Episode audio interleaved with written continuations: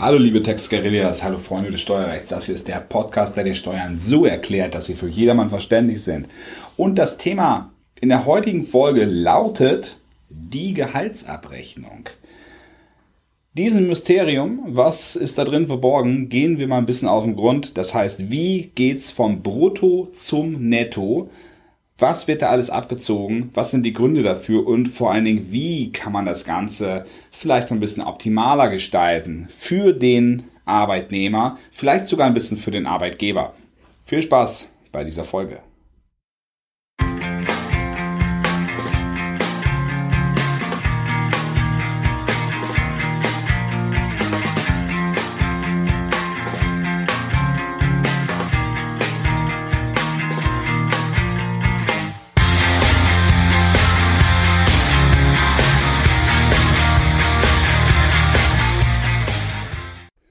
Die Gehaltsabrechnung vom Brutto zum Netto, so lautet das Thema.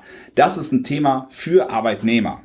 Ganz viele Themen in meinem Podcast, wenn ihr das häufiger schon mal gehört habt, richten sich an Unternehmer, aber weil ich eben weiß, dass viele von euch Zuhörern auch äh, angestellt sind, jetzt mal ein Thema nur für euch.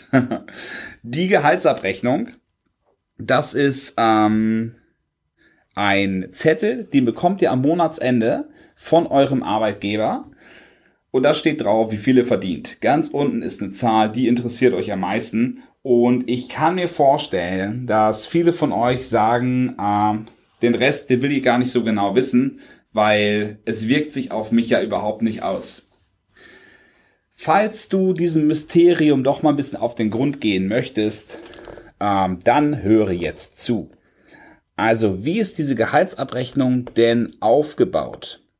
Ganz oben, naja, ganz oben steht erstmal dein Name und deine Adresse und dann steht da dein Geburtsdatum, wann du in die Firma eingetreten bist, deine Steuerklasse und so ein paar andere Daten. Aber dann steht da irgendwann dein Bruttogehalt.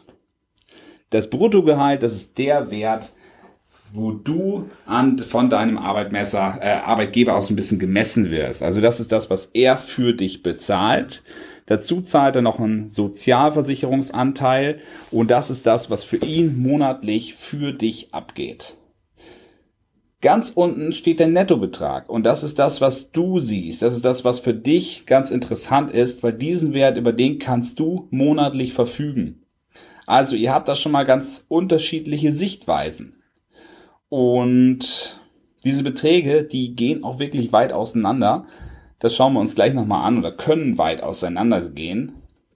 Deswegen ähm, sagt der Arbeitgeber vermutlich oder bist du ähm, aus Sicht des Arbeitgebers immer teurer, als du dir selber aus eigener Sicht vorkommst.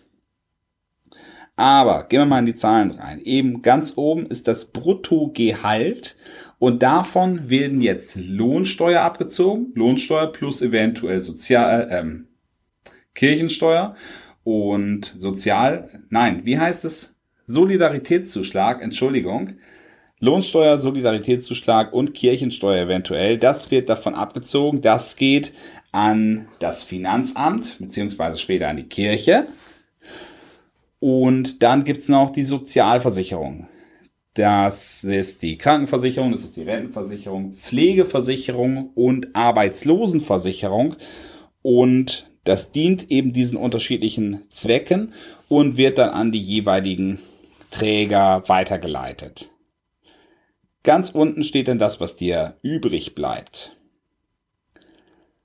Grundsätzlich kann man sagen, je nachdem wie viel du verdienst, dass die Belastung zwischen 20% und 50% beträgt. Wie kommt das? Die Sozialversicherung, die ist im Regelfall ungefähr 20%. Das ist der Arbeitnehmeranteil, also das, was dir abgezogen wird. Wenn du mehr verdienst, in höheren Gehaltsstufen bist, dann gibt es eine Deckelung, also eine Höchstgrenze, wo dir ähm, das bedeutet, du bezahlst nicht immer 20 Prozent, sondern irgendwann ist es äh, begrenzt. Die Lohnsteuer, die steigt an. Zu Anfang liegt die bei 0 Prozent, später liegt die bei 42 Prozent. Und wenn du ganz viel verdienst, dann hast du eine sehr hohe Steuerbelastung, aber die Sozialversicherungsbelastung, die ist dann eben nicht mehr ganz hoch durch diese Deckelung. Also grundsätzlich kann man sagen, du bist irgendwo zwischen 20% und 50%. Das ist das, was runtergeht. Und der Rest bleibt dir dann eben als Netto. Wie kann man das Ganze jetzt optimieren? Also wie kannst du als Arbeitnehmer von diesem, von diesem Bruttogehalt mehr Netto rausbekommen. Und zwar so, dass es deinen Arbeitgeber nachher überhaupt nicht tangiert. Dein Arbeitgeber zahlt nicht mehr, du bekommst aber trotzdem mehr raus. Das ist eben die Aufgabe jetzt, rauszufinden. Eine gute Möglichkeit sind Sachbezüge. Es gibt eine Sachbezugsgrenze im Monat 44 Euro. Ähm, jetzt kannst du sagen, ist Kleinvieh, aber das macht ja natürlich auch Mist. 44 Euro, die kannst du steuerfrei und sozialversicherungsfrei bekommen. Gibt unterschiedliche Möglichkeiten. Wie, da gehe ich nochmal in der gesonderten Folge drauf ein. Also, ich mache nochmal eine gesonderte Folge, wo wir halt solche Optimierungsmöglichkeiten durchsprechen. Aber das sind jetzt einfach mal Beispiele, die ich kurz ansprechen möchte. 44 Euro. In diesem Fall würdest du halt 44 Euro nicht ausgezahlt bekommen in Geld, aber in Geldeswert. Zum Beispiel in, einer, ähm, in Wertgutscheinen, die du später einlösen kannst oder in einer ähm, Prepaid-Kreditkarte, die du eben auch überall einlösen kannst normalerweise. Eine andere Möglichkeit, ähm, wie man das Ganze optimieren kann, sind Fahrtkostenzuschüsse. Das hängt ab davon von deiner persönlichen Situation. Aber angenommen, du hast sonst keine weiteren Kosten, keine Werbungskosten, die du äh, abziehen kannst bei deiner eigenen Steuererklärung. Du fährst eine gewisse Distanz zur Arbeit, also bitte nicht zwei Kilometer, ähm, sollte schon zweistellig sein, damit es sich äh, halt irgendwann ein bisschen rechnet dann bekommst du von deinem Arbeitgeber ähm, diese, die, die Kosten dafür ausgezahlt. Insbesondere ist es interessant, wenn du mit einem eigenen Pkw fährst. Das kann pauschal besteuert werden. Das bedeutet, das Ganze ist nachher auch noch sozialversicherungsfrei. Dein Arbeitgeber hat dann auch noch was davon und du hast mehr Netto nachher vom Brutto. So kann man das umwandeln. Also, was heißt, so kann man das umwandeln? So kann man das nachher gestalten, dass du nachher mehr rausbekommst. Ich habe gerade gesagt, der Arbeitgeber zahlt weniger. Das liegt eben daran, dass er den Arbeitgeberanteil der Sozialversicherung nicht bezahlen muss. Wenn du jetzt also weite Fahrtkosten hast, dann kann sich das für ihn unter Umständen rechnen. Er zahlt dir allerdings, ähm, er zahlt dir weder weniger Gehalt, noch zahlt er dir nachher dadurch mehr Gehalt. Also er zahlt dir nicht mehr Gehalt, du hast trotzdem mehr Geld, er zahlt allerdings auch nicht weniger und hat trotzdem weniger Kosten nachher. Es rechnet sich für dich und für ihn. Eben nur unter bestimmten Fallgestaltungen, aber das Ganze ist interessant zu wissen, weil unter Umständen, wenn man nämlich die, ähm, die Fahrtkosten sonst nur bei seiner Steuererklärung angibt, kommt man unter Umständen nicht in diese Ersparnisränge rein, wie man wie man es hier bekommt. Man muss dazu auch noch sagen, hier bekommt man das Geld laufend, ansonsten bekommt man das immer erst später durch die Steuererklärung. Ne? Das ähm, sollte nicht das Kriterium sein, dass man das Geld früher bekommt und dann früher ausgeben kann, aber für manche mag das eben auch noch mal ganz interessant sein. Eben, ich habe gesagt, es gibt noch mal eine extra Folge, weil in diesem Bereich, wie man wie man das optimieren kann, also zum Beispiel durch betriebliche Altersvorsorge etc. Da gibt es noch ein paar Punkte, die ich gerne mal ansprechen würde und wo du vielleicht auch mal auf Ideen kommst, wie du nachher mehr äh, für dich rausbekommst. Ja, ich sage, wie du auf die Ideen kommst, weil dein Arbeitgeber wird nicht zu dir kommen und sagen, hier ähm, darf ich dir vielleicht für deine für deinen Weg zwischen Wohnung und Arbeitsstätte, für deinen Arbeitsweg, das pauschalieren. Das musst du selbst machen. Er weiß ja im Regelfall auch gar nicht, wie weit du fährst. Und ähm, gerade bei, bei größeren Firmen, da ist es natürlich nachher so anonym, dass es eben auch gar nicht, ähm, genau, es wäre einfach nicht möglich. Ne? Und du bist hier derjenige, der in der Pflicht ist. Das bedeutet, ähm, du brauchst es nicht auf deinen Arbeitgeber zu schieben, wenn das bislang nicht gemacht wurde. So, das sind die Optimierungsmöglichkeiten. Und jetzt gibt es halt ein paar Gehaltsbestandteile, die sind sowieso schon mal steuerfrei. Ähm, manchmal geht dieses Thema so ein bisschen mit den Optimierungsmöglichkeiten einher. Ich möchte hier mal auf einen Punkt, ähm, das sind zum Beispiel Feiertagszuschläge. Im sozialen Bereich sind die Gehälter, normalerweise werden die nicht verhandelt, sondern es gibt dort äh, tarifliche Bestimmungen. Und dazu gehört eben auch, dass halt die Angestellten im sozialen Dienst, ähm, ist natürlich nicht überall so, aber manchmal, dass sie ähm, zum Beispiel Nachtzuschläge erhalten, steuerfreie Nachtzuschläge oder Feiertagszuschläge. Bedeutet, wenn Sie sich schon an Tagen oder Uhrzeiten zur Arbeit mühen müssen, wo andere Personen zum Beispiel Weihnachten feiern oder schlafen, dann soll das zumindest äh, nicht noch durch die Steuer gemindert werden. Bedeutet, der Arbeitgeber zahlt etwas drauf auf das Gehalt und der Gesetzgeber sagt, hiervon schröpfen wir den Arbeitnehmer jetzt mal nicht, weil das soll einfach nur eine Zugabe sein ähm, zu dem Gehalt. Und wenn wir ihm darauf jetzt nochmal mit Steuer belasten würden, dann hat er nachher gar nicht so viel davon. Das bedeutet also, an diesem Fall steht auf deiner Gehaltsabrechnung oben ein Grundgehalt drauf. Dann steht da ein Zuschlag drauf und dieser Zuschlag, der wird nicht besteuert. Der kommt genauso unten im Netto an, wie er oben drauf steht. Bei dem Brutto. Tja, dann gibt es noch einen Punkt, den ich ansprechen wollte, der heißt Lohnsteuerjahresausgleich. Und jetzt sagst du gegebenenfalls, das liegt an dem ähm, Sprachgebrauch, aber den Lohnsteuerjahresausgleich, das ist doch das, was ich immer einmal im Jahr abgebe. Ähm, in diesem Fall sprichst du von der Einkommensteuererklärung. Im Umgangssprachlichen ist diese Einkommensteuererklärung oft als Lohnsteuerjahresausgleich bekannt, eben gerade für Arbeitnehmer.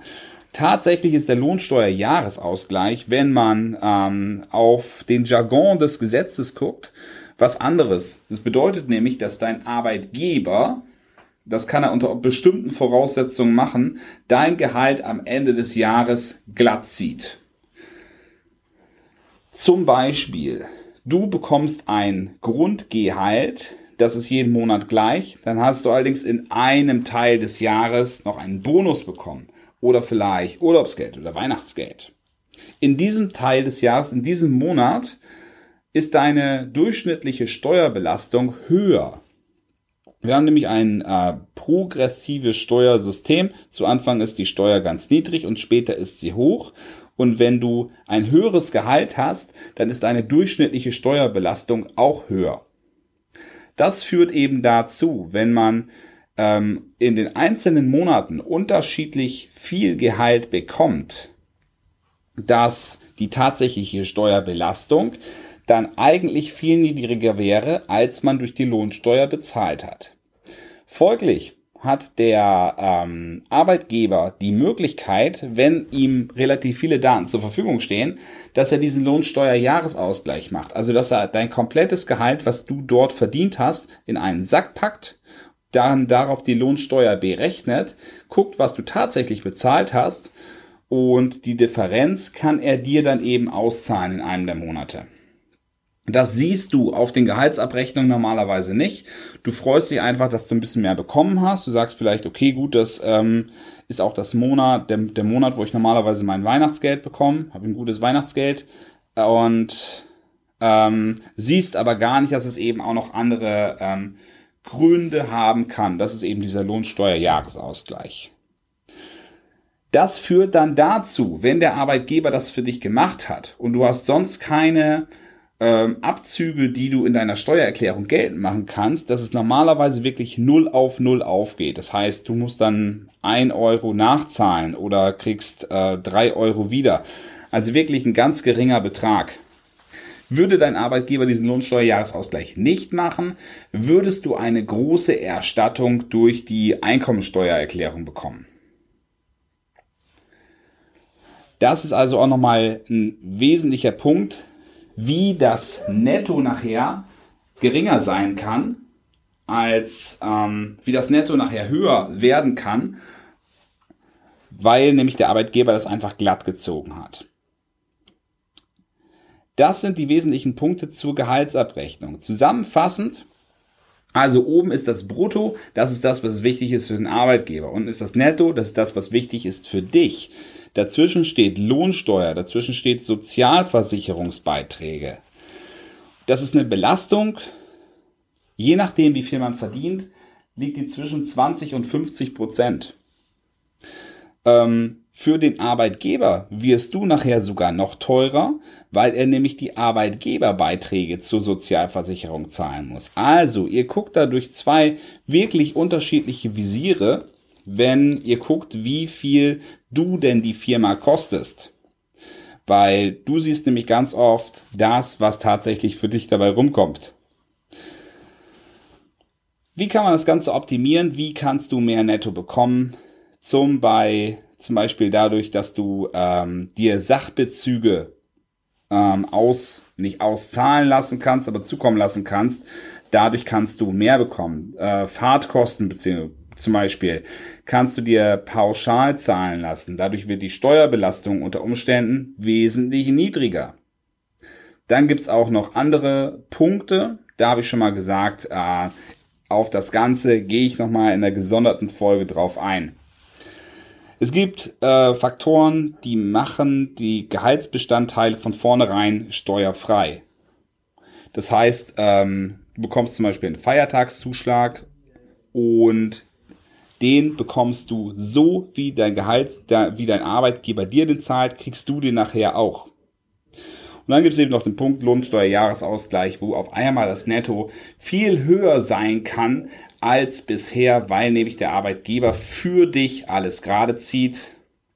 Das hättest du allerdings auch ähm, genauso gut durch deine Einkommensteuererklärung machen können. Ich hoffe, das hat dir ein paar Impulse gegeben, weil gerade diese Optimierungsmöglichkeiten, die, da kannst du für dich nachher viel mehr rausholen, ohne dass du eine Gehaltserhöhung bekommst. Und da sollte man wirklich mal drüber nachdenken. Hm. Gerade auch, weil es wichtig ist, dass man selbst macht. Dein Arbeitgeber wird es nicht machen. Einmal, weil es nicht sein Interesse ist, zumindest zum großen Teil. Und darüber hinaus, weil er es auch nicht weiß. Also an dich auch der Tipp, den ich sonst immer Unternehmern ans Herz lege. Komm ins Handeln. Und zwar am besten noch heute. Ich wünsche dir einen wunderschönen und erfolgreichen Tag. Ciao.